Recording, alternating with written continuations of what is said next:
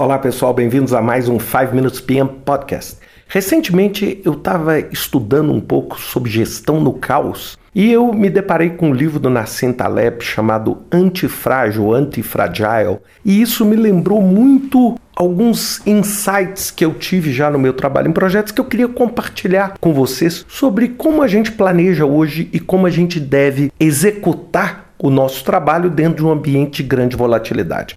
Então, a primeira coisa que eu queria explicar rapidamente para você é o seguinte: o que, que vem a ser o termo antifrágil ou antifrágil? Você tem algo que é frágil. O que, que é algo que é frágil? É algo que, diante da menor ruptura, tende a quebrar, ou seja, tende a não conseguir cumprir as suas funções. E você tem o segundo grupo, que são chamados robustos que são o quê? São estruturas que conseguem se manter estáveis diante da volatilidade. E elas o que? Se tornam resistentes àquele tipo de ataque. E o que, que vem a ser o antifrágil? O antifrágil é aquela estrutura que melhora quanto mais caótico e instável é o ambiente. Ou seja, as duas primeiras elas partem de uma premissa clara de que volatilidade e caos é ruim.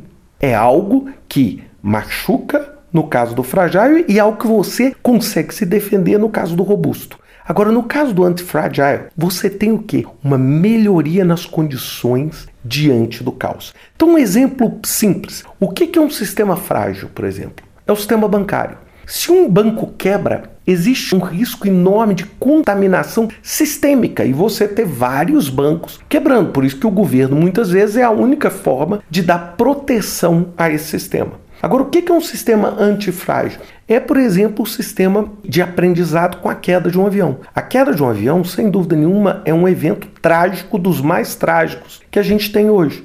Agora, Cada acidente gera uma base de conhecimento de tal forma que a aviação se torna cada vez mais segura. Então, a primeira coisa que a gente precisa entender dentro do nosso ambiente de projeto é que volatilidade, caos e assimetria dentro de um ambiente frágil gera o que? Uma ferida. Agora, dentro de um ambiente antifrágil, gera uma capacidade de melhoria. E é exatamente isso que a gente quer. Um organismo antifrágil, ele se adapta, ele tenta, erra, aprende e se adapta onde você não usa mais aquelas respostas mecânicas simples. Elas param de funcionar. Por isso que muitas vezes a gente vê aquele plano que você pega e faz tudo detalhado por dois ou três anos, você não consegue cumprir. Por quê? Porque aquela é uma resposta mecanística para um ambiente em constante mutação. Então, o que, que você precisa fazer? Você precisa dar ao seu ambiente de projeto, ao seu, por exemplo, escritório de projetos e à sua organização, um ambiente que permita um desenvolvimento antifrágil. É o oposto, por exemplo, da mãe protegendo a criança. Porque quando a mãe super protege a criança, o que, é que ela está fazendo? Ela só está aumentando a fragilidade e a incapacidade daquela criança de sobreviver às mudanças.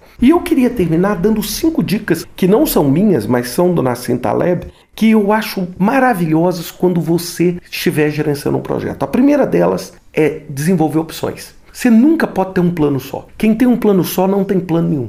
Então você tem que ter opções. Você tem que ter opções, porque a cada momento você tem mais de uma alternativa para conduzir um trabalho. Isso torna você o quê? Antifrágil. Segunda coisa, sem dúvida nenhuma, num ambiente volátil, você tem que ter uma proatividade somada a uma paranoia.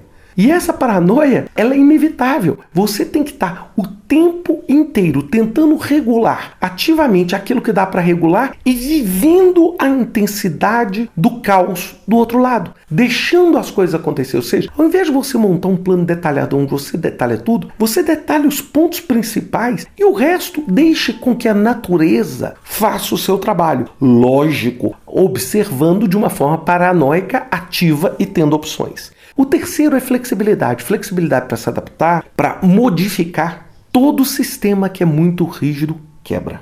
A quarta é a pele no jogo, é ter a sua pele envolvida no jogo. Quanto mais você consegue criar um processo meritocrático, um processo de compensação financeira, um processo de resultados para conquistar esses projetos e ser beneficiado por eles, você vai aumentar o interesse. Quem não tem a pele no jogo, muitas vezes se torna muito mais frágil e quebra com muito mais facilidade. E outra coisa, claro, os problemas vão acontecer, os problemas acontecem comigo e acontecem com todo mundo. Agora, o que, que é importante é que você ganhe energia quando as coisas derem errado. Esse é o conceito. Lembra lá do avião? O avião cai, ele ganha energia e se torna mais seguro para os próximos. Quando você tem um setback ou um problema dentro do seu ambiente de projeto, você aprende e se torna mais resistente e erra menos. Então, as cinco dicas, repetindo: desenvolver opções dentro do seu projeto, ter esse comportamento proativo e paranoico, controlando o que dá para ser controlado e deixando fluir o que não dá para ser controlado, flexibilidade para achar novas opções, desenvolver um conceito de ter todas as pessoas envolvidas no projeto com a pele no jogo e buscar energia em cima de tudo que der errado no seu projeto. Isso vai fazer com que você e a sua organização se torne antifrágil.